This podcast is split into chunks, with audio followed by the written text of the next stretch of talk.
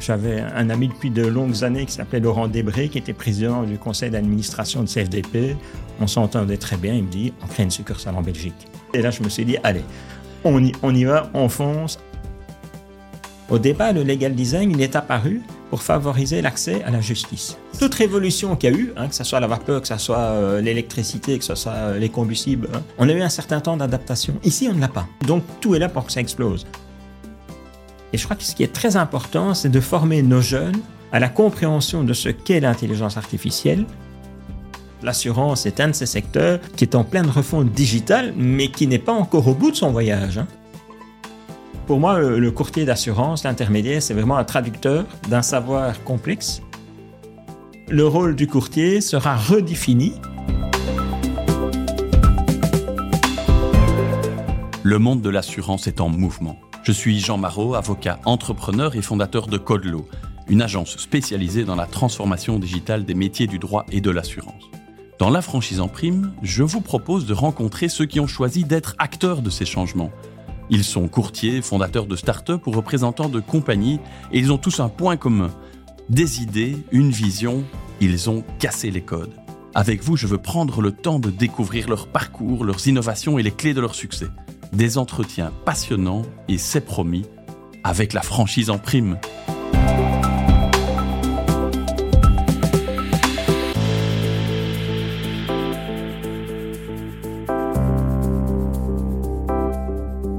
Eh bien bonjour Philippe Dambly, euh, je suis vraiment content de te recevoir Philippe euh, ici ici à Oui dans le studio de, de Codelo, euh, mon agence digitale. J'avais bloqué exprès un, un matin de, septembre, euh, puisqu'on enregistre ici euh, début septembre 2023. On annonce près de 30 degrés. J'espère qu'on va tenir le coup ici, mais je pense que ça va aller. Euh, ce qui est chouette, c'est que tu as au moins évité le déplacement puisque tu es un, régional de l'étape. Enfin, je pense que tu viens de Liège, mais tu habites ici à, à 10 minutes de Oui à, Nandrin. Donc, c'est le régional de l'étape que je reçois aujourd'hui. bienvenue Philippe, je suis vraiment très content de te recevoir euh, ben déjà parce que j'ai la chance de, travailler avec toi et avec ta, la, compagnie d'assurance que tu diriges, euh, CFDP, d'une part euh, comme avocat avec euh, avec Legal Street et, par ailleurs euh, c'est plus récent avec l'agence digitale Codelou. On va parler un peu de, de, de, des sujets qui nous amènent à travailler ensemble. mais justement parce qu'il y a beaucoup de thématiques sur lesquelles on se rejoint. On a on a je pourrais presque dire des, passions communes en tout cas dans l'univers du, du digital.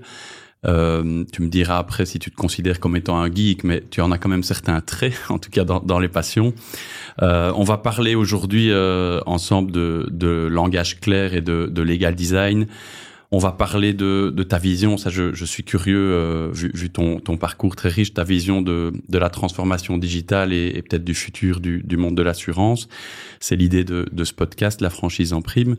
Euh, et alors évidemment, c'est peut-être euh, le, plus gros morceau, on va parler d'intelligence artificielle, puisque tu es un, expert et que tu viens d'ailleurs de sortir un, ouvrage avec Axel Belen, La révolution de l'intelligence artificielle. On va évidemment en parler. Mais avant ça, euh, c'est quand même euh, toi qui es là pour, euh, pour parler, alors que jusqu'ici on entend que moi. Mon cher Philippe, je vais t'inviter à, te présenter. Qui es-tu, Philippe Dambly? Voilà, mais pour commencer, bonjour Jean. Bonjour Jean Marot, merci de me recevoir. Alors Philippe Dambly, ben moi j'ai 59 ans, voilà. J'habite Nandrin maintenant, mais je suis né à Paris, j'ai vécu à Charleroi, j'ai fait des études à Louvain-la-Neuve, j'ai vécu à Namur, à Wavre, j'ai travaillé pendant 30 ans à Bruxelles, donc on va dire que Allez, j'ai pas mal voyagé en Belgique, avec la moitié de ma famille en France, donc voilà, c'est assez amusant. J'ai fait des études de droit avec une spécialisation en assurance, et puis après mes études, directement, j'ai voulu aller dans le commerce, et je me suis lancé dans le textile. Voilà, une expérience. Ah tiens, dans ça, je l'apprends. Une expérience dans le textile euh, où on a, avec des amis, on avait lancé une marque Sarah Pacini. Euh, voilà, donc c'était une expérience assez intéressante.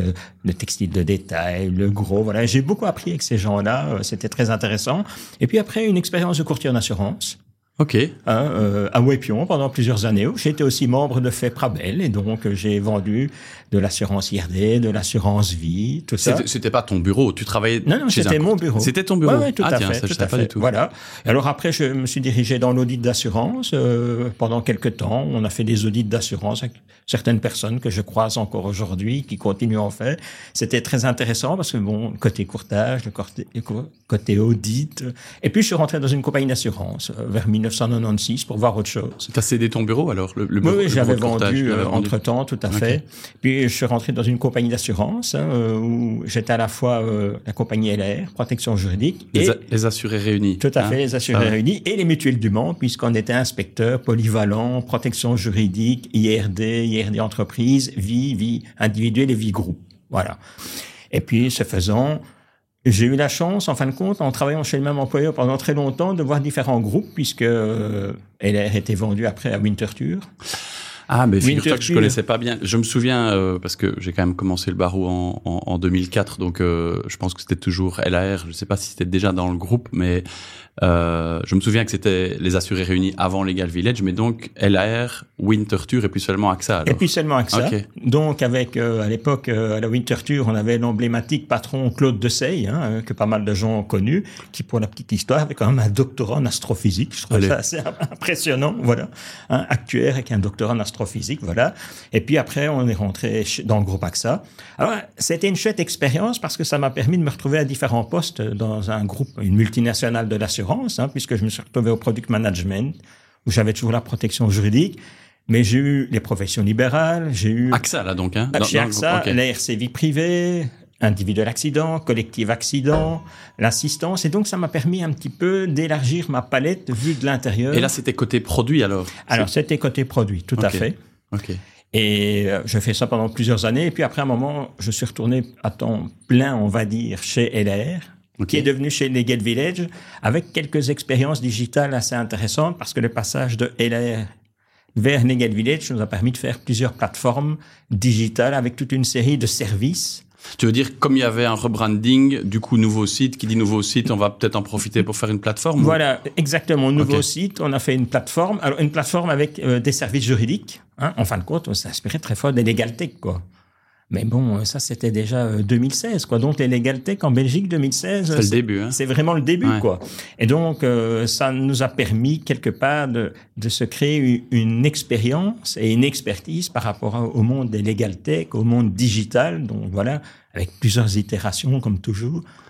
On Oui, c'est- adapte un petit peu, on affine. Ben, c'est vrai que fatalement, euh, de, de- de mon côté, euh, moi qui suis aussi un peu investi côté Legal Tech et, et dans le développement digital de mon bureau d'avocat, une assurance, une compagnie d'assurance protection juridique, tu le vois encore évidemment euh, plus que jamais aujourd'hui avec CFDP, euh, ben, c'est c'est peut-être plus encore le côté Legal Tech euh, qui va permettre des développements euh, de produits et autres, puisque ben, par définition, c'est de la, de la défense, de l'assistance juridique qui, qui, qui fait partie des produits. Donc euh, c'était déjà le cas à l'époque. Ok. Alors après, on a eu aussi la chance de pouvoir travailler euh, 2017-2018 sur un, un projet d'intelligence artificielle juridique Ah déjà. hein, avec, la, avec la société Pythagoria. Ok. Alors c'était très intéressant parce que euh, 2017-2018, euh, on n'était pas encore dans les modèles actuels hein, de l'intelligence artificielle. Et donc, euh, de nouveau, ça permet d'avoir une expérience, de, de faire ses armes et tout ça. Et donc voilà, et puis euh, 2021, le grand saut. hein. J'avais un ami depuis de longues années qui s'appelait Laurent Debré, qui était président du conseil d'administration de CFDP. On s'entendait très bien. Il me dit, on crée une succursale en Belgique. Et l'entrepreneur qui est en moi, puisque je vous rappelle que j'étais indépendant, textile, assurance, tout ça, se dit, ah non, là, il y a un challenge où il faut aller. J'adorais AXA, mais il y a des challenges qu'on ne peut pas rater. Et là, je me suis dit, allez, on y, on y va, on fonce, on crée cette succursale protection juridique. Alors, CFDP, c'est quoi? CFDP, c'est un assureur protection juridique en France, qui est le plus important, assureur protection juridique indépendant, Ah oui, ok. créé à Lyon en 1948, avec un développement très intéressant et une particularité, 49,9% du capital est détenu par des actionnaires qui sont des courtiers et qui sont le personnel. Ah oui, ça c'est évidemment c'est c'est moderne, enfin c'est précurseur parce que c'est vrai que c'est une tendance qu'on commence à voir, mais d'après ce que je comprends, c'est historique chez tout à fait, tout à fait, tout à fait. Et donc euh, création donc de la succursale, des aspects euh, juridiques, administratifs, création d'une plateforme, création de produits, et puis voilà. Euh... Oui, donc c'est un peu le l'entrepreneur en toi qui démarre, même si c'est sur les bases évidemment d'une compagnie euh, bien implantée en France, mais qui démarre from scratch, une toute nouvelle compagnie belge. Alors les produits, j'imagine que, voilà, c'est pas tout à fait from scratch parce qu'ils étaient en libre prestation de service depuis quelques années, mais on sait que la libre prestation de service est complexe, qu'elle n'a jamais beaucoup de succès en Belgique. Et ici, on a vraiment décidé une succursale avec des produits belges, des process belges, et on se développe. On se développe pas mal. Alors, on ne veut pas avoir 3500 courtiers parce qu'on n'a pas la taille. Hein, une des caractéristiques de CFDP, c'est de s'être vraiment toujours intéressé aux aspects humains et sociaux. Hein, ils ont créé les entrepreneurs de la cité en France avec d'autres compagnies. Donc, les entrepreneurs cités, c'est quoi? C'est une association qui aide les micro-entrepreneurs. Et entre autres, elle propose ce qu'on appelle de la micro-assurance. Voilà. Et donc, cette fibre, je veux dire, euh, humaniste, cette fibre, je veux dire, euh, ces valeurs sociales, mais moi, elle me parlait, hein, d'autant plus que j'avais pas mal assuré dans le milieu associatif, des écoles, tout ça. Et donc, je, je retrouvais vraiment des valeurs qui m'étaient chères et que je pouvais facilement mettre en œuvre. Et donc, on, on développe, je veux dire, toute une série de produits en Belgique, la protection juridique, du particulier, hein, défiscaliser la protection juridique véhicule, la protection juridique professionnelle, les copropriétés des associations diverses et tout ça, mais toujours avec une composante innovation importante. Donc, en fin de compte, il y a un double pôle, une double euh, attention. C'est d'une part de l'innovation et d'autre part toujours garder le caractère humain. Et cette innovation, euh, c'est lié à toi, c'est lié à Philippe Dambly, parce que tu as quelqu'un qui, qui, adore l'innovation, qui, qui, qui, réfléchit à long terme, la prospective, etc. Ou c'est aussi dans l'ADN de CFDP France, je vais dire? Alors c'est les deux. C'est les deux. C'est là qu'on s'est retrouvé parce que d'une part, moi j'ai eu le temps de développer une expertise en innovation et surtout un écosystème parce qu'en innovation on n'est rien seul. Hein, donc l'écosystème est, je veux dire, à ce point important. Et CFDP, de leur côté, quelque part, entamait aussi cette démarche d'innovation. Et, et, donc, on s'est retrouvé. Et donc, en fin de compte, j'utilise mon écosystème mais j'ai un réceptacle favorable qui me permet de m'épanouir au niveau innovation. Et, du, coup, tu n'es pas un peu euh, le, laboratoire innovation ici euh, en Belgique de CFDP, alors, ce qui regarde attentivement ce qui se passe euh? Alors, on est un laboratoire innovation, mais d'un autre côté, en France, ils ont un nombre d'insurtech, de legal tech, on va dire de, de fintech ou de x-tech, hein, puisqu'il y en a tellement, tellement riches qu'en fin de compte, ils peuvent quelque part, en faisant appel à l'écosystème français, aller beaucoup plus vite. Oui, c'est ça. Et donc, on, est sur des logiques différentes. Moi, je suis vraiment sur une logique d'innovation complète. Eux, ils sont dans une logique d'innovation, je dis, où ils peuvent aller chercher des prestataires assez rapidement.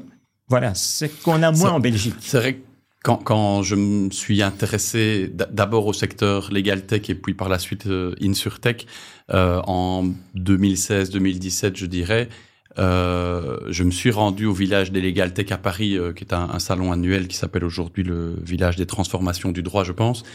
Et, euh, et c'est vrai que j'avais quand même été un peu scotché et j'étais revenu de là avec un message qui était quand même bon, ben on a cinq ans de retard, quoi. Ce qui ce qui est pas grave. Hein. Moi, je, je, suis revenu en me disant ben génial, c'est que les opportunités sont là. On regarde ce qui se passe à Paris ou en France. Paris en retard de 3, 4, 5 ans sur les États-Unis. Hein, euh, c'est toujours un petit peu le même, le même rythme d'innovation. Euh, mais donc oui, j'avais, pensé pareil.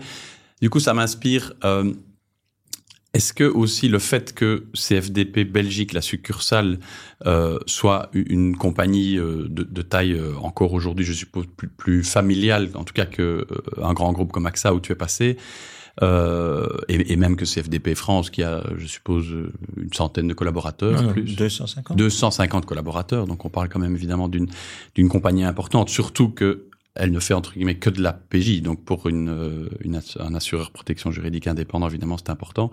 Euh, Est-ce que cette taille te rend beaucoup plus agile pour euh, développer des produits peut-être de niche ou qui n'existent pas du tout? Ça, je pense que pour te connaître quand même un peu, c'est peut-être ce qui te plaît le plus, c'est d'imaginer des produits qui n'ont peut-être pas encore été mis sur le marché. Est-ce que ce serait possible c'est peut-être un peu provoque ma question, mais est-ce que ça aurait été possible à l'époque dans une compagnie de la taille d'AXA, par exemple?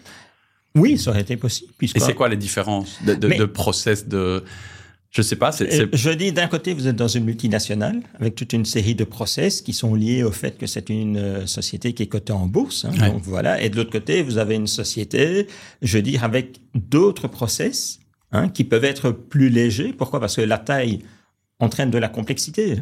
Hein, c'est les effets de taille qui entraînent de la complexité. À partir du moment où on est plus petit, la complexité est là, mais elle est moindre.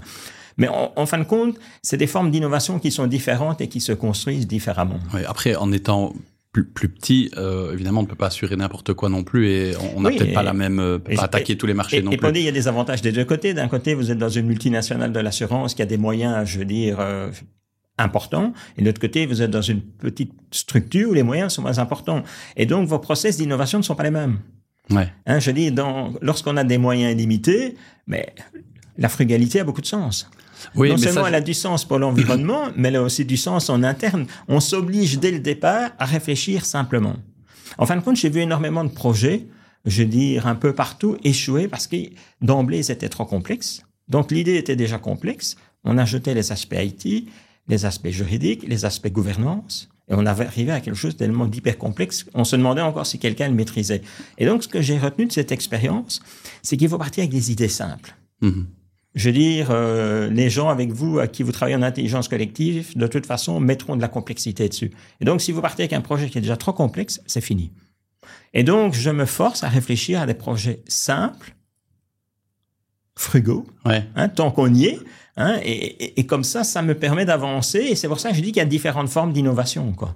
Alors, on utilise toutes les méthodes les plus innovantes. Hein. On, regarde sans arrêt la fameuse IDEO. Hein. Mm-hmm. hein euh, IDEO, qui est la boîte qui a permis à Apple... Son Tim Brown, hein, Tim Brown, son design thinking, on s'inspire de tout ce qu'il y a de plus moderne. Mais d'un autre côté, toujours en partant d'une idée simple. Alors, je peux donner quelques exemples. L'année passée, on a réalisé une plateforme d'intelligence artificielle Hein, qui permet, en tapant une profession, de savoir les assurances obligatoires. Oui, oui, j'ai vu ce produit, c'est génial. On a fait ça de la manière la plus simple possible, hein, c'est-à-dire euh, tellement simple qu'on ne récolte, on ne récolte même pas les datas. Oui, ce qui est pas plus mal. Pourquoi? Parce que ça n'avait pas de sens. Hein. Vous savez comment tout le monde récolte des datas, mais très peu les utilisent. ce serait une opportunité, mais a priori, tu n'as pas accès à un dataset, donc à un ensemble de données assez important et critique que pour que ça ait un sens. Mais du coup, c'est beaucoup plus facile à implémenter. Alors, voilà. Donc après, on a une autre innovation technologique, c'est l'utilisation de la blockchain. Hein, C'est-à-dire que nos assurés peuvent faire des photos d'une situation litigieuse c'est directement mis dans la blockchain avec un certificat NFT, c'est horodaté, géolocalisé. Ce qui permet, dans certains cas de contestation, de pouvoir prouver de manière évidente, non contestable, une situation de fait. On, voit quand même, quand je dis que tu es un peu geek, on voit quand même le, passionné du digital, puisque tu parles de blockchain et de NFT, comme si c'était dans le, dans le lexique de base. Euh, mais c'est vrai que c'est super intéressant. Donc cette blockchain qui est même si ça fait plusieurs années qu'on en parle maintenant, une opportunité assez incroyable dans les pour les, les, les processus juridiques, euh, euh, certainement dans l'assurance aussi, en tout cas en, en termes de preuves, en termes d'enregistrement. Moi, je suis convaincu, même si là aussi on en parle depuis un moment, mais que l'administration de l'enregistrement euh, va, va, va, finir par, et il y a des pays dans le monde hein, qui, qui, qui, sont déjà passés par cette étape, euh, va finir par enfin remplacer euh, ces, ces, vieux grimoires par, euh, par une blockchain où là, il y aura plus aucune euh, contestation possible puisqu'il y a, il y a l'horodatage, donc le, la possibilité vraiment de clicher dans le temps euh, l'enregistrement de telle ou telle donnée et, et, le produit que tu as développé chez CFDP, c'est vraiment l'idéal. C'est si, si, je le résume bien, je prends une photo directement dans l'application ou en tout cas euh, dans, dans, dans l'espace euh, de, de, de l'outil de la plateforme et elle va être enregistrée du coup dans cette blockchain avec une date incontestable. Et donc, euh, ça ne va pas, euh, et, et, ça c'est peut-être plus le NFT, mais ça ne va pas rendre euh, ce qu'on voit sur la photo euh, incontestable, parce que ça, ça dépend ce qu'on prend comme photo. On peut avoir un petit peu, euh, aller arranger la manière dont on prend la scène, mais par contre, ce qui est certain, c'est qu'on ne pourra jamais contester, comme avec un constat d'huissier, l'heure, peut-être même mieux qu'un constat d'huissier, l'heure et la date à laquelle la photo et le lieu, puisque c'est géolocalisé.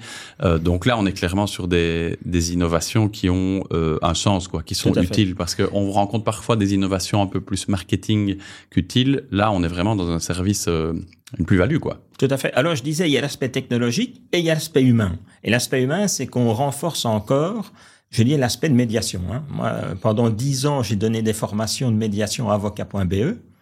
Maintenant, je donne un cours à l'Université de Liège de sociologie du droit de la justice et de la médiation. Ah, génial. Voilà, un, premier master, euh, entre autres, en co-diplômé avec HEP.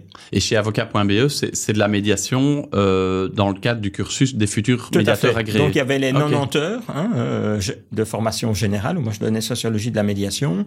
Et puis, il y avait les 30 heures où on se spécialisait. Et moi, c'était euh, médiation civile et commerciale, et je donnais le cours assurance. Quoi. Voilà. Okay. Et donc, tout, tout cet aspect médiation, pour moi, il est très important. Hein, et on l'a traduit dans les produits avec toute une série de garanties. Et certaines garanties amusantes, par exemple, on a une garantie médiation pour les conflits entre actionnaires, entre administrateurs au sein d'une société. Parce que moi, j'y crois très fort. Hein, ça permet de maintenir un lien, même dans une situation difficile. Alors que si on va en justice, ben, c'est le fameux glaive de la justice, ça tranche. Et je suis ça dure.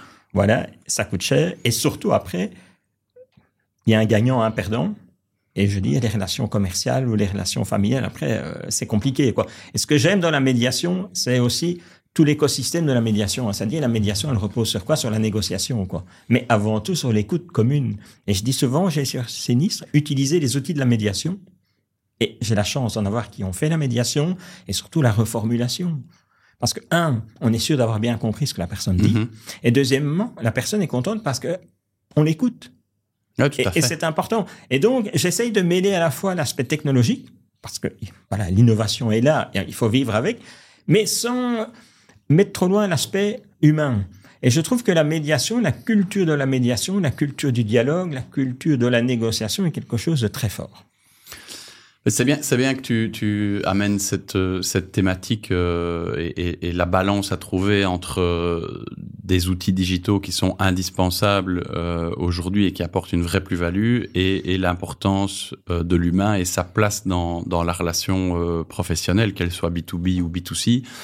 Moi, j'ai toujours été convaincu que il est possible et il faut utiliser ces outils digitaux pour l'améliorer justement cette relation client. Euh, le, euh, allez, c'est peut-être l'occasion de, d'aborder de, de, de, thématiques qui sont qui sont un peu moins euh, technologiques. Je veux dire, c'est pas c'est pas la blockchain ou l'intelligence artificielle, mais ces deux outils, le langage clair et le legal design, qui, qui, qui, qui, répondent à merveille à ce besoin-là. D'ailleurs, c'est l'idée. Hein. Tu parlais de Tim Brown et, et d'IDEO, c'est euh, être euh, customer centrique, donc focalisé, voire obsédé presque euh, par euh, par la satisfaction du client. Alors c'est pas euh, c'est pas tirer euh, tirer sur la ficelle de de l'expression le client est roi. C'est pas nécessairement ça. C'est plutôt tout faire, tout concevoir en se projetant dans euh, ce que le client va comprendre, va recevoir comme information, est-ce qu'il va pouvoir la traiter.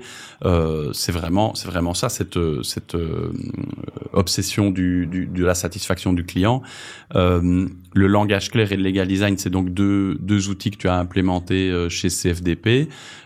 et là, je pense que du, du moins sur dans le monde de l'assurance belge, tu es, tu es clairement précurseur.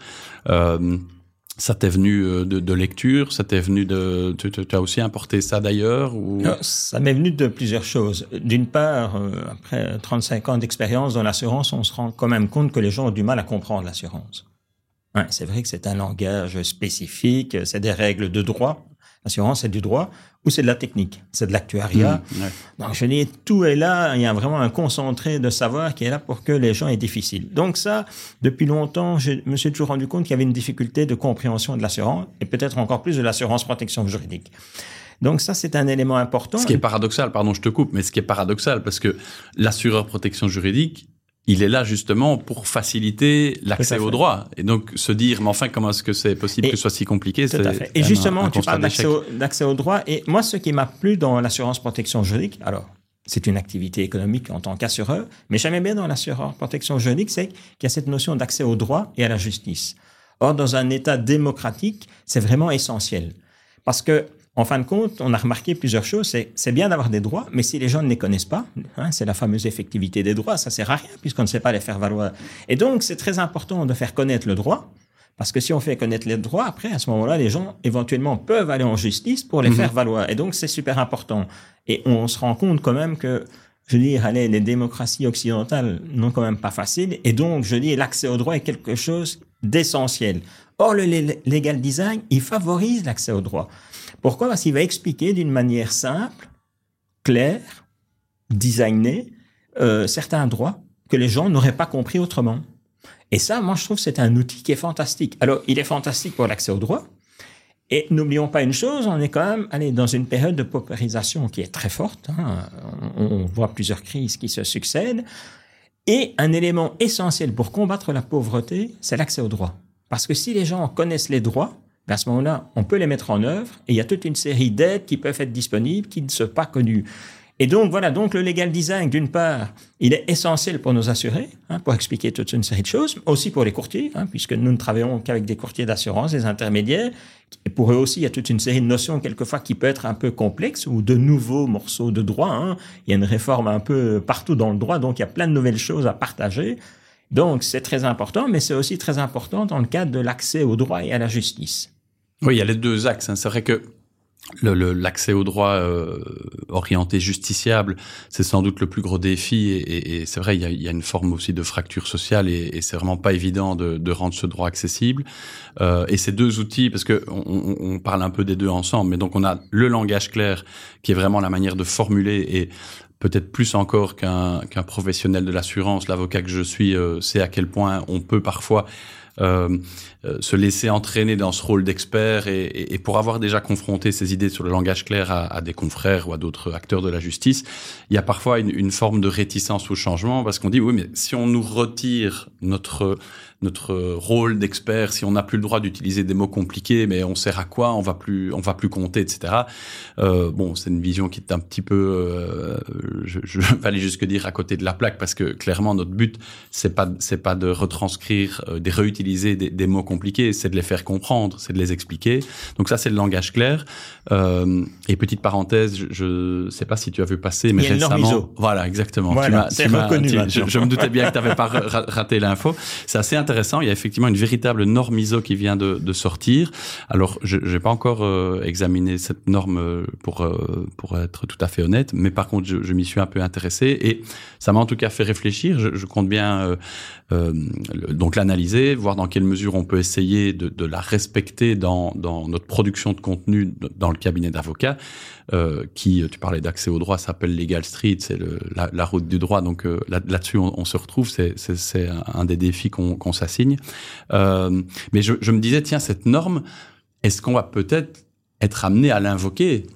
Je vais prendre un, un cas euh, qui concerne le monde, le monde des assurances. Imaginons un avocat euh, qui va défendre euh, un assuré qui, qui, qui, qui va peut-être euh, interpréter une clause ou dire qu'il n'avait pas compris, etc.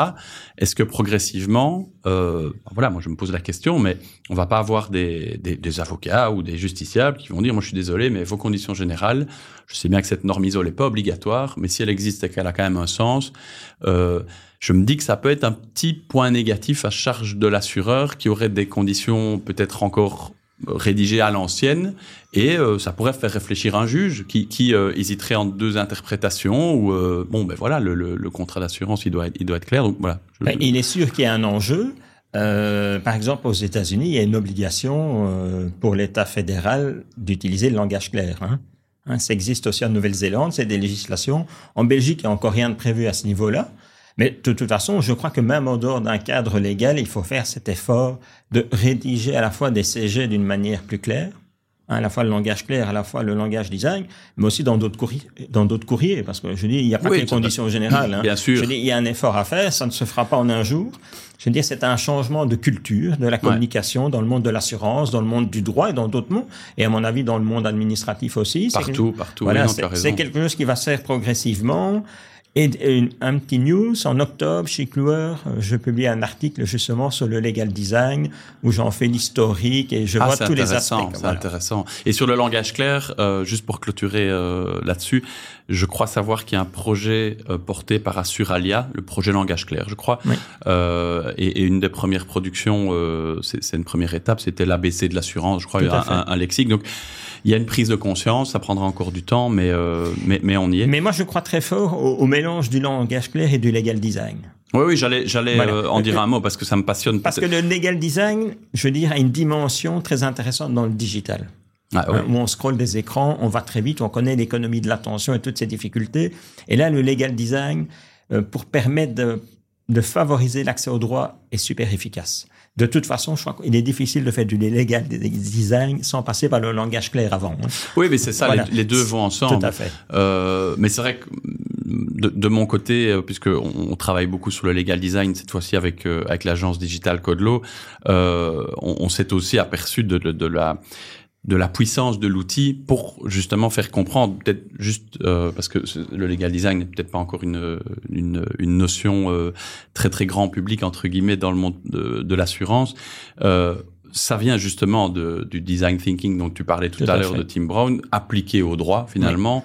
Et en, en, en, résumé, en un mot, c'est la, la démarche du designer euh, appliquée au droit, au sens large. Et donc c'est concevoir, comme un designer le fait même simplement avec une table ou une chaise, concevoir un produit ou un service juridique ou une police, un produit d'assurance euh, en réfléchissant à l'usage que va en faire l'utilisateur. Parce que un, designer, s'il fait une, une, une, chaise, il va réfléchir le dossier, on va le mettre comme ceci parce que euh, l'utilisateur va s'asseoir comme ça, il aura mal au dos, il aura pas mal au dos, il sera bien, c'est ergonomique, etc. C'est exactement faire la même chose, mais dans euh, nos matières, donc dans le droit, dans l'assurance, avec plusieurs étapes. C'est d'abord l'empathie, donc essayer de, de, percevoir un peu les, les, les, les, les, attentes de, de, de l'utilisateur, enfin du, de l'assuré, du client. et puis on essaye de définir quelque chose qui va peut-être répondre à ces attentes-là. Donc voilà, si je veux, allez, je vais prendre un exemple d'avocat, je veux concevoir une consultation juridique qu'est-ce que euh, la personne à qui j'envoie euh, cette consultation écrite euh, va attendre? Est-ce qu'elle veut huit pages de texte brut, peut-être même pas séparé par des paragraphes, et tout à la fin une conclusion qui dit voilà ma consultation, en gros, prenez le temps de la lire et on verra si vous allez comprendre quelque chose. Et ma main a coupé que la première chose c'est de téléphoner en disant dites j'ai pas compris, qu'est-ce que vous me conseillez concrètement? Ou est-ce que la, la, la, la, personne qui va recevoir ce, ce courrier va peut-être préférer, alors là, évidemment, c'est du brainstorming, il faut définir, mais par exemple, pour prendre des, des, des solutions qu'on a mises en place chez nous, ben, un cadre avant, avec la conclusion pour commencer. Donc mon conseil, ça va être de faire ça pour telle et telle raison. Et puis, on va peut-être un peu euh, aller plus loin et, et définir les, les, concepts et aller de plus en plus dans le détail. Mais pour prendre ce simple exemple, ben voilà, là au moins, on part de l'attente principale du client qui est, qui est mais qu'est-ce que je dois faire quoi? Après, le, le legal design, aujourd'hui, la, la, la, partie la plus visible, c'est l'infographie. Euh, et donc là, c'est vraiment le, le, le, fait de faire des schémas, des diagrammes, euh, des lignes du temps, d'organiser une information juridique ou un concept d'assurance euh, de manière visuelle quitte à avoir une note en langage clair qui l'explique. Mais là, effectivement, on a deux outils qui, euh, j'en suis sûr, vont continuer à, à, à se développer. Et tu disais, et puis je, je quand même un peu la parole parce que là je commence à parler longtemps, euh, tu disais, c'est vrai qu'il n'y a pas que l'aspect, euh, il n'y a pas que l'axe justiciable. Toi qui travailles avec beaucoup de courtiers, on est tous face à un flux d'informations euh, qui vient de, de, nos organismes professionnels, qui vient de, de des lectures, des newsletters auxquelles on est abonné, qui vient de nos lectures classiques. Et donc à un moment donné, c'est impossible d'entrer en profondeur dans, tout. Et donc, c'est vrai qu'un courtier euh, qui veut se tenir informé des, dernières actualités, bah, a priori, et là, à nouveau, on, se, met à la place de celui qui va consommer l'info. Ben, un beau, une belle infographie où presque en, une minute, on a compris la complexité d'une note qu'il aurait qui, qui, aurait peut-être été rédigé en, en, trois pages, en oui c'est ça, en trois pages, je dis bien, euh, bah, c'est beaucoup plus efficace quoi. Mais c'est ce qu'on fait tous les mois ensemble. Hein. On collabore ensemble à faire euh, un legal design avec une fiche d'information claire sur des sujets de droit qui sont nouveaux ou qui sont compliqués. Quoi. Et je pense que tu as des, des, bons retours, hein, notamment de... On a des bons retours. On, on voit que c'est diffusé sur les réseaux sociaux parce que certaines sont très courtes. Hein. Par exemple, nouvelle législation sur les trottinettes. Euh, un des jeunes conducteurs, tout ça, c'est diffusé sur les réseaux sociaux. Et ça, j'adore parce que ça permet à pas mal de gens de connaître. Faut pas oublier que dans l'histoire du legal design, au départ, le legal design, il est apparu pour favoriser l'accès à la justice. Ouais, Donc, ouais. on, on, fait un peu le, le, tour de la boucle et on retourne au début. Mais les premiers qui ont travaillé sur le legal design, c'était l'accès au droit et l'accès à la justice. Voilà. La, la, la, la, personne qui a théorisé euh, au départ le legal design, c'est Margaret Hagan à, Stanford. Et, c'est exactement ça. C'était comment améliorer l'accès à la justice. Et donc c'est tout ce travail d'empathie dont je parlais euh, historiquement. C'est avec des post-it un peu dans tous les sens pour essayer d'identifier les problèmes. Donc oui, oui c'est passionnant. Euh, c'est passionnant et, et, et, ça évolue. Euh, ça évolue tous les jours. Il y a, il y a, il y a plusieurs acteurs en, en, Belgique. Donc c'est vraiment, c'est vraiment assez, assez grisant même de, de s'intéresser à tout ça. Euh, mais Philippe, euh, j'ai ici en main euh, l'ouvrage que tu viens de publier aux éditions Antémis, euh, Révolution de l'intelligence artificielle. Il est évident que je veux aborder ce chapitre euh, de euh, près de 400 pages. Euh, pour être honnête, je l'ai reçu hier, donc je n'ai encore su faire que le parcourir, mais mais je m'attendais pas à un ouvrage aussi complet parce que tu, tu retraces avec avec ton co-auteur bah, toute l'historique de l'intelligence artificielle et j'avais bien en tête qu'elle n'est pas toute récente et que ça fait quand même en fait plusieurs dizaines d'années qu'on attendait d'arriver à des utilisations très très concrètes. On vient de connaître une accélération phénoménale avec évidemment le, le chat GPT dont, on, euh, dont on parle partout, qui a d'ailleurs fait de l'ombre euh, au métavers de, de, Mark Zuckerberg, puisque euh, je pense qu'il a investi 100 milliards de dollars dans le métavers en disant ça y est, c'est la tech dont on va parler exclusivement demain. Et genre trois ou six mois après arrive ChatGPT qui a complètement étouffé. Euh, Alors, nous allons dire pudiquement qu'il a pivoté. Il a, d'ailleurs, du coup, hein, il a pivoté, mais pudiquement, il a bien dû annoncer aussi, euh, je crois, 20 000 licenciements, quelque chose comme ça. Mais effectivement, là, c'était pas sa meilleure inspiration. Euh, mais donc, voilà, j'aimerais qu'on discute un peu ensemble de, de, de, évidemment, on va pas pouvoir euh, aborder tous les sujets que tu explores dans ce dans ce bel ouvrage, mais mais ta vision de l'intelligence euh, artificielle aujourd'hui, essentiellement dans le monde de l'assurance, est-ce que tu fais plutôt partie des, des alarmistes ou des optimistes, ou peut-être un, un, un, juste milieu entre les deux euh, Ta vision de, de l'impact de cette intelligence artificielle dans le monde de l'assurance, que ce soit euh, que ce soit au, niveau des, des, courtiers, des compagnies, enfin de manière générale, ça m'intéresse beaucoup de, de voir un peu ce que tu en penses. Je crois que la première chose à dire, il faut reconnaître que c'est une vraiment une révolution socio-technologique.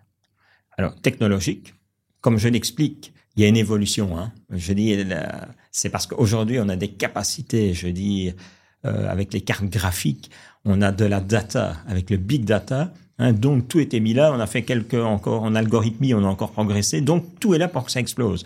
Mais en fin de compte, tout était là depuis un certain temps. Les blocs se sont accumulés et maintenant, aujourd'hui, on a la mosaïque qui montre quelque chose. Alors, comme toute technologie, c'est neutre. Est-ce que c'est bon, est-ce que c'est mauvais? C'est hmm. l'usage qu'on en fera. Hein? C'est toujours le même. Le nucléaire, il y a le nucléaire civil. On se rend compte quand même qu'il est utile, même s'il y a la problématique des déchets. Mais d'autre côté, il y a le nucléaire militaire. Hein? Donc je dis, c'est toujours l'usage.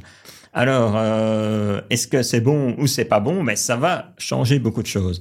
Alors, en 2018, moi, j'avais déjà écrit un article euh, sur euh, l'intelligence artificielle, ses risques, opportunités, tout ça. Euh, et je signalais à l'époque euh, déjà que bon, il fallait être attentif, hein, il fallait construire un cadre éthique. Manifestement, ce cadre éthique va être construit hein, dans le fameux AI Act, hein, qui, mm-hmm. qui, arrivera euh, certainement en 2024. Et, et j'attirais l'attention pour dire, faites fort attention aussi à ne pas vouloir toujours mettre en compétition l'intelligence artificielle et l'homme. Hein, parce qu'à l'époque, en 2018-2017, on faisait plein de concours entre l'intelligence artificielle et l'homme. Et je disais, ben, si vous éduquez l'intelligence artificielle sur un modèle compétitif, bah, c'est mal barré. Et donc, je disais, il faudrait une espèce de règle euh, moins 1 de dire, il faut éduquer l'intelligence artificielle dans des modèles coopératifs. Plutôt que de faire des concours homme-machine, qu'on fasse des concours entre des équipes homme-machine entre elles pour arriver à la meilleure solution. Quoi. Et donc, je tirais déjà l'attention sur le mode coopératif j'avais écrit pas mal d'articles aussi sur tous les aspects éthiques de l'intelligence artificielle en disant attention, voilà, c'est un outil fantastique, mais il faut un cadre éthique. Alors, ce cadre éthique, on va le rencontrer donc l'AI Act, hein, ce, mm-hmm. ce, fameux règlement européen sur l'intelligence artificielle. Euh, la problématique, c'est que bon, l'Union européenne, c'est pas toujours le plus simple. Et donc, ils mettent en œuvre toute une série de, de, de, législations sur le digital où ça devient très complexe à tel point que même les spécialistes ont du mal à s'y retrouver entre les différentes réglementations européennes. Et donc, cette réglementation est nécessaire. Néanmoins, comme toujours, vous savez que je suis attentif au principe de simplicité. Pour moi, pour qu'elle soit efficace, faut qu'elle soit simple. Et, et, donc voilà, je suis un peu partagé sur la nécessité d'avoir ce règlement, mm-hmm. hein, parce que bon, c'est super important, mais de l'autre côté, il est complexe. Ah, ça, m'amène, ça m'amène plusieurs réflexions parce que bon, déjà, euh, je pense comme toi, je, je suis, je suis pas alarmiste. Euh, encore que euh, il y a une tribune assez importante euh, qui est sortie, je pense en mars ou avril 2023, des plus grands chercheurs mondiaux en matière d'IA. Ils ont quand même suggéré même un moratoire. Donc, ça envoie quand même un message qui, qui, peut faire un peu peur à tout le monde. Hein. Si les, les, plus grands experts mondiaux disent là, c'est allé beaucoup trop vite d'un coup. Mais ce qu'ils disaient, c'est important de, de bien analyser. C'est pas la technologie. C'est l'évolution de la société qui n'est pas prête. Ça va trop vite et ça va aller très très vite. Dans toute révolution qu'il y a eu, hein, que ce soit la vapeur, que ce soit euh, l'électricité, que ce soit euh, les combustibles, hein, un moteur explosion, on a eu un certain temps d'adaptation. Ici, on ne l'a pas. En fait, c'est quand même surtout l'ouverture, même si entre-temps ils sont un peu refermés, mais l'ouverture d'un coup de ChatGPT au monde entier qui a quand même amené cette, euh, cette, vitesse vertigineuse et, et, et, qui a fait peur à tout le monde. C'est un peu, je sais pas si mon exemple est pertinent, mais c'est un peu comme si on avait inventé la voiture et que tout à coup, tout le monde sur Terre avait une voiture sans qu'on ait anticipé les réglementations, la signalisation, les codes de la route. Enfin, c'est caricatural, mais tu vois, c'est un peu ça. Hein. ChatGPT, et ce qu'il y a derrière, c'est l'intelligence artificielle générative. Et c'est vrai que ça fait exploser une prise de conscience. Euh, beaucoup de gens étaient conscients des évolutions de l'intelligence artificielle, mais là, je dis, le fait d'avoir un chat, ça n'oblige plus à aller euh, coder, ça n'oblige plus à rentrer dans des programmes. Ici, c'est du langage. Hein. Mm-hmm. on, on, dialogue avec la machine, quoi. Et ça donne une dimension quasi humaine, quoi. Oui, et quand on aura encore franchi le, le, le, le petit, la petite marche supplémentaire euh, de l'intégrer à 100% dans les assistants vocaux, ce qui n'est pas encore tout à fait le cas, mais là, on va vraiment être dans, enfin, la science-fiction, sauf que c'est la réalité. Mais, euh, mais c'est vrai que le fait que ce soit un simple chat à qui on discute, qui a, qui, qui, qui a tout du comportement humain euh, et, et, on pourrait discuter justement de, de, de, de comment est-ce qu'on contrôle euh, que le contenu est, est produit euh, par par ChatGPT ou un, ou, ou Bard de Google ou un autre ou, ou par un humain. On, on, a parlé notamment ces derniers temps du, du risque de plagiat généralisé dans dans, dans dans dans les universités. Mais ceci dit, je, je, reviens à ce que je disais. Moi, je suis, j'ai une vision qui est plutôt optimiste et j'essaie toujours de me dire qu'il doit y avoir inévitablement, et, je suis certain que tu es d'accord avec moi, de, merveilleuses opportunités, mais tout va dépendre de, l'usage. Alors, la réglementation qui va arriver dont tu parles, euh, une autre petite réflexion, euh, et, j'aimerais savoir un peu ce que tu en penses, pour avoir beaucoup étudié les, textes, les projets de texte, etc., c'est est-ce que on peut vraiment imaginer que euh, par exemple, au, niveau de l'Union européenne, on va être capable, ou même au niveau mondial, si tout le monde s'accorde, mais euh, de, de, faire en sorte que ces, ces GAFAM, que c'est que c'est Google, euh, Apple, euh, maintenant OpenAI, il faut bien il faut bien en tenir compte, euh, travaillent leurs leurs algorithmes d'une manière définie par une législation, alors que on a toutes les peines du monde à y avoir accès puisqu'ils ne sont pas transparents, ils ne sont pas open source. Euh, ça, c'est quand même un enjeu. Est-ce que vraiment on peut imaginer légiférer pour pour travailler sur ces algorithmes qui deviennent d'une complexité euh, infinie en plus euh, Et je me demande si le message un peu de d'alerte, c'était pas aussi euh, on est en train de perdre la main sur les algorithmes qu'on a rédigés puisqu'ils ils auto-apprennent, ils se complexifient d'eux-mêmes, etc. Ça fait peur quand même.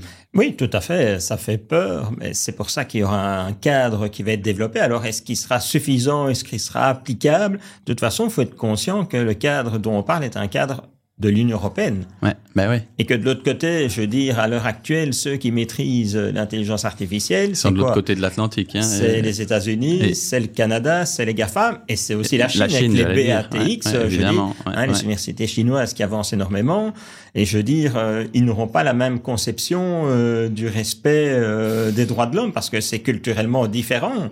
N'oublions pas que OpenAI, les, les datas qui sont dedans sont des datas essentiellement qui viennent de personnes de Californie, quoi. Mmh. Ben donc qui ont réfléchi selon l'esprit nord-américain et on va dire selon l'esprit libertarien californien. Quoi. Et, oui, et là, on, on doit savoir qu'il y a une intervention humaine assumée, hein, puisque et ça nous ramène à ces questions éthiques évidemment, mais le, le, le travail au départ de, de renforcement euh, de, de ChatGPT et du, du, du modèle d'apprentissage d'OpenAI, c'est avec des, des, choix humains.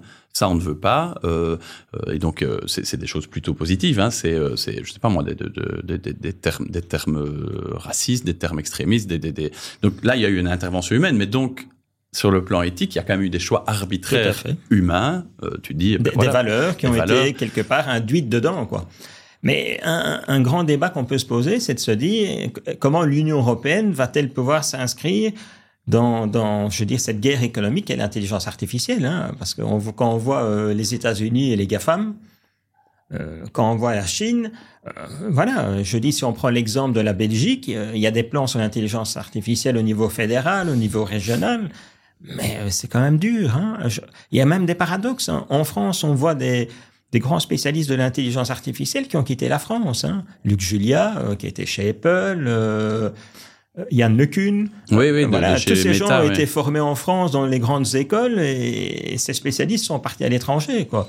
je, je, dirais, il va falloir vraiment qu'on ait une réflexion par rapport à l'intelligence artificielle. La première chose, c'est la rentrée le plus vite possible dans l'enseignement. Oui, j'allais parler Pour que nos jeunes soient formés à l'intelligence artificielle, hein, c'est-à-dire pour qu'ils comprennent ce que c'est, qu'ils voient ce que c'est, peut-être qu'ils puissent avoir des métiers dedans. Hein, parce qu'il faut être clair qu'il va y avoir des transformations au niveau du marché de l'emploi. Alors, c'est peut-être un peu tôt pour voir. Hein. il y a quelques études que, euh, que j'ai consultées. Certaines, on en parle dans le livre. D'autres, j'ai fait une conférence le 25 mai et j'ai justement abordé les impacts de l'intelligence artificielle générative sur l'emploi avec l'apparition de certains métiers, euh, la disparition d'autres, tout ça. Mais je veux dire, allez, c'est peut-être encore un peu tôt. Il hein, faut avoir un peu de recul par rapport à toutes ces études, mais ça aura un impact. Et je crois que ce qui est très important, c'est de former nos jeunes à la compréhension de ce qu'est l'intelligence artificielle et à l'utilisation de l'intelligence artificielle. Parce qu'il n'y a rien à faire, on va être augmenté avec l'intelligence artificielle. Il ne faudrait pas créer euh, une nouvelle césure dans la société avec ceux qui comprennent ce que c'est, qui savent l'utiliser, et ceux qui, qui, qui, sont largués. Quoi. Oui, l'éducation, c'est l'enjeu numéro un. Euh, et on, on, est en train de passer. Donc moi, j'ai deux ados euh, parmi mes quatre enfants. J'ai deux ados qui sont qui sont justement en secondaire et voilà, c'est le moment clé. Euh, et Dieu sait qu'il y a, ils en sont bombardés. Euh, sur leur téléphone, ils passent leur vie à se voir imposer par des algorithmes du contenu. Alors, euh, j'essaie toujours de leur dire, oui, mais vous pouvez avoir un rôle actif. Fatalement, le contenu qu'on reçoit, c'est en fonction de son comportement. Donc, on peut s'abonner, se désabonner de certains comptes et travailler les algorithmes. Enfin, c'est bien beau, mais ça reste quand même des algorithmes euh, puissants et, qui essayent de nous, de nous et de leurs, les plus jeunes, faire consommer de, le contenu le plus longtemps possible. C'est de l'influence. C'est de l'influence. Mais sur le plan purement éducatif, euh, petite réflexion à nouveau, j'ai l'impression qu'on passe, euh, ou qu'il faudrait passer, je ne sais pas, mais à une éducation de la mémoire, à une éducation du raisonnement. Je veux dire, euh, enfin moi en tout cas, j'ai vraiment l'impression, évidemment, qu'on nous a appris des raisonnements, que ce soit euh, à l'époque de, de, de l'école secondaire ou par la suite à l'université, mais c'était quand même beaucoup de mémorisation. Aujourd'hui, quel est le sens? Je ne sais pas si c'est un peu provoque ce que je dis, mais quel est le sens encore aujourd'hui de faire mémoriser euh, de l'information alors qu'elle est partout. Euh, et donc je et qu'elle est vite obsolète en plus. Et Parce qu'avant, la durée de vie d'une information était relativement longue. Et maintenant, elle est vite obsolète. Hein. On le voit même dans les sciences, où on fait des découvertes tout le temps qui remettent en cause. Il suffit de voir le quantique. Hein. La physique ah, quantique, c'est énorme. Si on bascule sur la physique quantique. voilà, je veux dire, c'est énorme. il y a plein de choses comme ça. Et donc, en fin de compte, ce qui est aussi bien que l'intelligence artificielle, c'est que on n'a pas tous la même forme d'intelligence. Et certains ont un petit peu plus difficile, par exemple au niveau scolaire, parce qu'ils ont une forme d'intelligence qui est peut-être plus créative, qui, est, qui, diverse. Euh, moi, je crois que l'intelligence artificielle, quelque part, elle va pouvoir aider pas mal de gens hein, par euh, cette euh, coopération homme-machine, je veux dire, à pouvoir mieux exprimer leur potentiel. je dis, la structure scolaire, quelque part, est encore rigide, même si elle l'est moins que hein, il y a 50 ans, mais elle est toujours là. Et je dis, les gens qui ont un QI élevé, une forme d'intelligence logico-mathématique, ont quand même plus facile. Je trouve que l'intelligence artificielle dans l'enseignement va pouvoir amener beaucoup de choses et va pouvoir aider les gens vraiment à se déclarer, mais comme toujours, il faut encadrer cette intelligence artificielle. Il faut expliquer ce que c'est, il faut la démystifier. Il mhm. mhm. euh, faut, faut, expliquer que derrière, il y a des jeux commerciaux, il y a de l'influence, hein, euh, l'économie de l'attention et plein, plein de choses. Et donc voilà, et donc je crois qu'il faut vraiment introduire dans l'enseignement euh, je veux dire euh, des éléments sur l'intelligence artificielle, mais dans le monde du travail aussi. Hein, je crois qu'il faut faire des formations continuées pour expliquer à l'ensemble des travailleurs, quels qu'ils soient, indépendants, salariés, fonctionnaires, ce qu'est l'intelligence artificielle, euh, ces opportunités, ces risques, et, comment ils peuvent concrètement l'utiliser. Et moi, j'aime bien les exemples, hein, c'est de montrer à des gens, tiens, des gens ont fait ça dans votre secteur avec l'intelligence artificielle. Ah bon? Mais toujours avec une logique aussi euh, de se dire que si on parle à un indépendant, euh, il faut que ce soit une intelligence artificielle qui soit accessible financièrement. Oui, évidemment. Oui. Parce que bon, on, connaît le coût du digital, hein, bien sûr. et on connaît beaucoup de secteurs, entre autres l'assurance est un de ces secteurs qui est en pleine refonte digitale, mais qui n'est pas encore au bout de son voyage. Hein. Non, non, bien sûr, c'est le début. Comme, comme en fait, comme partout, la transformation digitale, c'est parce qu'elle s'est accélérée ces deux, trois, quatre dernières années, mais on, en est a priori. Et, et donc, je reviens toujours avec mon concept de frugalité, qui est encore plus important hein, pour des petites entreprises, c'est de réfléchir à des choses simples qui peuvent amener rapidement du résultat. Et en tout, en tout cas, euh, ça c'est un conseil de ma part, euh, il vaut ce qu'il vaut, mais il faut certainement pas faire de la technologie pour la technologie. Il faut pas se dire ah ben je vois qu'on ne me parle que de transformation digitale donc je dois faire quelque chose. Et tu as raison parce que beaucoup de gens sont dans ce travers et parce que quelque part euh, ils n'ont pas été formés à une compréhension des principes je veux dire, du digital. quoi. C'est plutôt le fait de subir un peu cette pression. Et dans le monde de l'assurance, euh, je pense que certains courtiers doivent ressentir peut-être cette pression des, des, des, compagnies qui parlent beaucoup de transformation digitale euh, pour presque en mode survie. Euh, alors qu'en fait, ça n'a aucun sens d'avancer dans un projet digital juste pour pouvoir dire ah oui, moi aussi je fais du digital. Et ça me fait penser, c'est pour ça que je prends ici sous les yeux ton, ton, ton livre. J'ai bien aimé euh, dans, dans les, les appendices euh, le, point qui, euh, par lequel tu dis comment implémenter un projet d'IA euh, dans votre société. Enfin, tu dis avec ton co-auteur. Et, et j'ai noté, j'avais mis un petit post-it les, cinq étapes que tu que tu conseilles. Et c'est exactement ce que tu viens de me dire. En fait, c'est d'abord un projet business spécifique. Donc, n'ayez pas en tête de transformer toute votre votre entreprise avec l'IA, mais choisir un process. Euh, évidemment, il faut trouver une équipe dédiée, donc il faut des ressources, qu'elles soient externes, internes, ça dépend un peu de la taille de l'entreprise. En profiter pour quand même tenter de, de capter et gérer les, les, données nécessaires euh, en fonction des types de projets.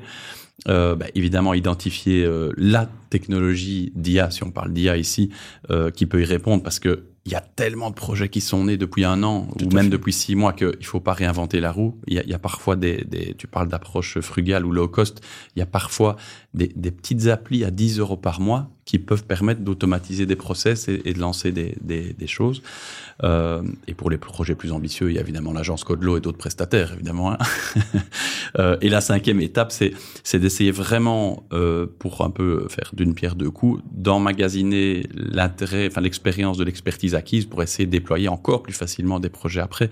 Donc ça, c'est vraiment très intéressant, euh, des, conseils très concrets que, que, j'ai retrouvés dans ton livre. Et puis après, euh, aussi très intéressant, la démarche prospective, puisque on essaye tous un peu de deviner ce que ce que va être euh, l'avenir de, l'IA. Euh, bah, du coup, j'enchaîne. Question pas piège, mais question euh, très ouverte. Euh, pour toi, le, le monde de l'assurance dans, dans, les 5 ou 10 ans, euh, il va évoluer de, de, de quelle manière? Est-ce que là, je parle des technologies et de la structure même du monde de l'assurance? Est-ce qu'on va avoir euh, des acteurs de plus en plus concentrés? Est-ce que on va avoir des, des acteurs euh, peut-être 100% digitaux qui, qui vont s'imposer? Est-ce que l'IA va avoir vraiment euh, elle est pas facile hein, ma question, mais, mais bon, elle est très ouverte. Et, comme tu aimes la prospective, je te la pose. Une intelligence artificielle qui va avoir une place importante. à titre personnel, pour moi, l'IA, ça doit rester ce que l'informatique a toujours été ce qu'on peut automatiser, on doit l'automatiser. Alors, c'est peut-être un peu sensible par rapport au marché de l'emploi, mais pourquoi vouloir absolument, si ce n'est pour maintenir des gens au travail, mais ça c'est un, c'est un débat en soi, mais pourquoi vouloir absolument faire faire par des humains quelque chose qui pourra être fait et probablement mieux avec zéro risque d'erreur par une IA et alors, parce que c'est évidemment important, euh, concentrer le, le, ce que, ce que l'humain continue à faire mieux encore aujourd'hui que la machine, que l'IA, c'est la créativité, c'est la véritable créativité. Donc, dans, dans, dans, cette question, ça c'est un peu ma, ma, ma, partie de la vision, mais, mais concrètement, toi euh, qui, qui connais très bien le, le monde de l'assurance, comment est-ce que tu, tu ah, vois euh, l'avenir? Récemment, je parlais avec euh, des, des responsables de grandes boîtes de, de consultance internationale qui étaient sur plein de projets de digitalisation et on partageait un constat, c'est que beaucoup de compagnies ont énormément investi, ont fait des progrès énormes, mais ils sont encore au milieu du guet. C'est-à-dire qu'ils ne sont pas encore jusqu'au bout pour avoir tous les bénéfices de la digitalisation. Par contre, euh, il y a le coût qui est là. Et, et donc, je dis, c'est une période un peu plus difficile hein, parce que bon, le Covid, euh, la guerre en Ukraine, l'inflation, euh, tout le monde se pose des questions. Et donc, en fin de compte, il y a encore, allez, je dis, la moitié du guet à franchir pour qu'il y ait vraiment l'ensemble des bénéfices de la digitalisation dans le monde de l'assurance. Voilà. Alors, le monde de l'assurance, je le disais, c'est un monde quand même complexe. Hein. Et donc, euh, avant que tout soit euh, automatisé, mhm. et on dirait qu'il y a encore un chemin. Hein. Entre autres, tantôt, on parlait avec le langage clair et le legal design. Euh, le parcours client, souscription, sinistre dans les compagnies d'assurance, je dis voilà, ça doit être encore amélioré. Alors, l'intelligence artificielle va va être là, il n'y a rien à faire. Elle va améliorer toute une série de choses, elle va remplacer toute une série de de jobs. Alors, moi, je, je suis pas tout à fait d'accord avec toi sur une chose, sur la créativité. Je crois que l'intelligence artificielle peut amener une créativité. Par contre, je crois que ce qui est très important, et c'est là, c'est le rôle d'humain, c'est de garder quelque part cette relation. Hein, je veux dire, euh, tous on s'est déjà énervé sur des machines, hein, que ça soit au téléphone appuyé sur un, deux, trois, puis ça raccrochait, ou que ça soit sur des plateformes où on n'y arrive pas parce que le mot de passe ou l'identifiant ou ce qu'on veut, on ne le trouve pas. Et donc la relation humaine. Puis je rappelle quand même que dans le GDPR, il y a toujours le droit à avoir un contact humain dans les systèmes automatisés. Hein. Mais donc, je dis, je crois qu'il y a une opportunité fantastique dans l'assurance. Ça veut dire que ce qui peut être automatisé doit l'être Hein, avec des gains de productivité, mais aussi des gains de qualité, parce que s'il y a que des gains de productivité, c'est con, avec des gains de qualité, de manière à ce que les gens puissent amener et plus de temps pour amener une plus-value où c'est nécessaire. Mm-hmm. Voilà. Dans certains, dans certains sinistres, il y a rien à faire. Un contact téléphonique est nécessaire parce que on va écouter la personne, on va reformuler son besoin, on va sentir ses émotions et on pourra aller dans le sens de ce qu'elle veut et pas dans le sens de ce qu'on veut. Bien sûr, bien sûr. Alors, euh, les exercices de prospective sont compliqués. L'intelligence artificielle, je veux dire, elle va rentrer dans dans l'assurance, il y a rien à faire. Euh, par contre, je crois que il y a besoin de ce que j'appelle des traducteurs. Parce que pour moi, le, courtier d'assurance, l'intermédiaire, c'est vraiment un traducteur d'un savoir complexe, qui est à la fois un savoir juridique et un savoir technique de la compagnie d'assurance, hein, le droit, l'actuariat, et d'autre part, des assurés qui ont besoin, je dis, de ce traducteur qui leur explique des termes complexes en des termes simples et qui puisse les conseiller. Parce que l'intelligence artificielle pourra conseiller, elle le fera très bien, mais comme on a dit, il y a quand même une zone d'influence qui est derrière. Évidemment. Et, donc, quelque part, euh, le rôle du courtier sera redéfini hein, dans un rôle beaucoup plus de conseil hein, et moins de, de, gestion et tout ça, mais dans un rôle humain parce que ça sera essentiel d'accompagner les assurés dans des choix, dans des éléments.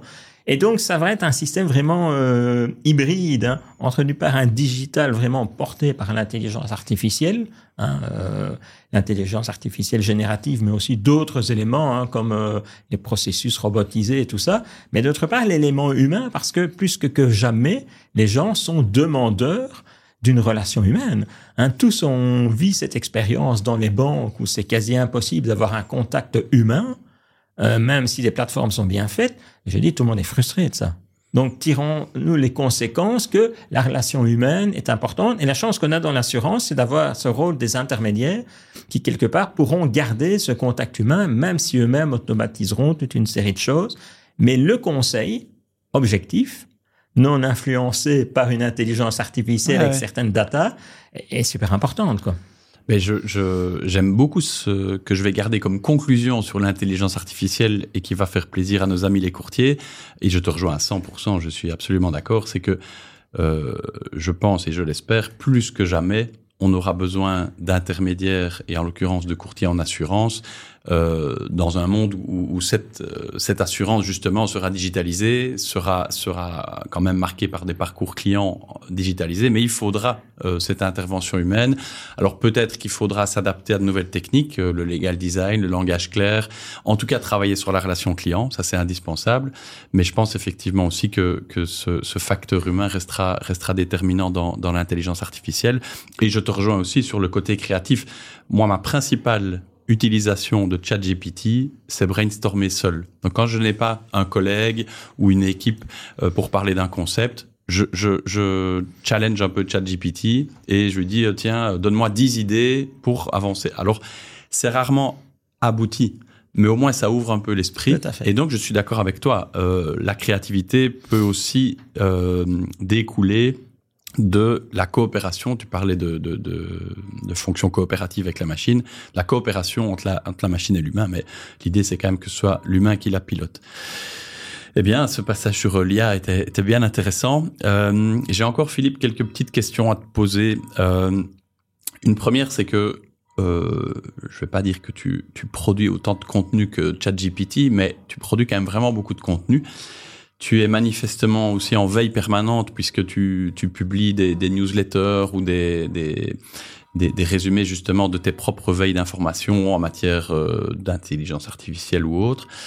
Euh, comment est-ce que tu t'organises, toi, Philippe? Comment est-ce que tu fais pour euh, réussir à absorber autant d'infos, la trier, la processer, euh, être toujours, euh, je veux dire, sur la balle sur tous ces sujets? Est-ce que est-ce que tu as des, des, des, des petits trucs et astuces ou tu es juste discipliné? Alors, c'est quoi ton secret il, il y a, Moi, il y a longtemps que je travaille sur l'innovation, puisque dans ma carrière professionnelle, j'ai eu en charge d'innovation. Et donc, je crois que pour innover, il faut avoir des matériaux, il faut se nourrir. Et donc, en fin de compte, voilà, euh, je me suis créé un réseau d'informations. Ok. Euh, certains sont même sur base d'intelligence artificielle. Hein, il, il, existe des outils hein, ouais. qu'on connaît ouais, sur base d'intelligence artificielle, et je vois passer de l'information. Alors, euh, évidemment, attention sélective, ben, je retiens celle qui m'intéresse le plus. Mais ce que j'ai remarqué, c'est que avec cette infobésité, en fin de compte, on ne retient plus grand-chose. Et donc, pour me permettre de rester quand même à la pointe dans certains domaines, 59 ans, donc il faut quand même que je reste à la pointe dans certains domaines, il n'y a pas d'autre solution que quelque part euh, conserver de l'information quelque part. Ouais. Mais pour moi, j'aime bien la partager. Ouais. Hein, puisque vous savez que dans cette économie digitale, le partage, c'est ce qui donne la valeur. Hein, c'est plus comme dans le temps. Donc, j'aime la partager. Et d'autre part, j'écris des articles parce que ça m'oblige à rester ah, ouais. pointu sur certains domaines. Donc voilà, okay. c'est la façon j'ai. Euh, voilà, plutôt, oui, que, pas, plutôt que faire une formation continuée, ouais. eh ben moi, j'écris des articles, euh, voilà quoi. Mais c'est parce que mon souci, c'est que je, je, rassemble énormément d'informations avec des petits outils euh, euh, de. Allez, il y a une appli qui s'appelle Pocket par exemple qui te permet d'enregistrer pour fait. lire plus tard ou euh, chez, chez Apple il y, y, a, aussi ce type ce type d'outils. Mais alors l'enjeu, le, c'est de les lire ces articles, ces, ces pages web sauvegardées, etc. Alors euh, j'ai tenté un temps de me discipliner en, en me casant euh, X heures le samedi matin, par exemple. Mais, mais bon, ça reste un challenge. Mais l'idée de, de s'imposer peut-être euh, des articles ou ça peut être euh, aussi c'est une newsletter, hein, simplement se dire, ben voilà, si on s'impose une newsletter sur partager. des sujets qui nous passionnent moi, je, et les partager. Moi, ben je ouais. partage beaucoup avec pas mal. J'ai un groupe, allez, je dis, de, de, de, relations, de communication, et on partage beaucoup entre nous. Moi, je partage énormément, ce qui les amène aussi à partager. Ouais. Et ça permet quelque part de bénéficier euh, du choix des, des, meilleures informations que d'autres ont eues. C'est l'intelligence collective, c'est ça l'intelligence collective. Euh, quelque part, euh, ce qu'on sait, euh, moi ce que je le sais, ça c'est le fruit d'intelligence collective, le bouquin. Hein. Ouais à la fois avec Axel, mais à la fois avec tout un réseau de gens qui nous Et envoient de l'info. Sur plusieurs années. Voilà, à qui on envoie de l'info. Et donc, peut-être qu'on ne partage pas assez son info. Parce qu'à partir du moment où on la partage, les gens vous renvoient aussi de l'info. Et quelquefois, c'est de l'info, je veux dire, qui est euh, de qualité, puisque c'est celle, parmi toutes celles qu'ils ont vues, qui ont retenu leur attention. Et donc, moi, je ne peux qu'engager tout le monde à aller vers des modes coopératifs Hein, et, et partagez l'info que vous avez, partagez vos idées et tout ça. Faut pas oublier que maintenant, la création de valeur, elle se fait dans le partage. Hein. Et le partage d'infos, c'est vrai que tu, tu, le fais bien, tu le fais beaucoup. Euh, ceux qui veulent euh, voir un peu à quoi ça ressemble, par exemple LinkedIn Philippe Dambly D-A-M-B-L-Y, où euh, effectivement tu, tu partages des, des, articles, des infos, des legal design. je suppose que celui qui voudrait te, te contacter peut passer par là, par exemple, pour, pour entrer en contact avec toi.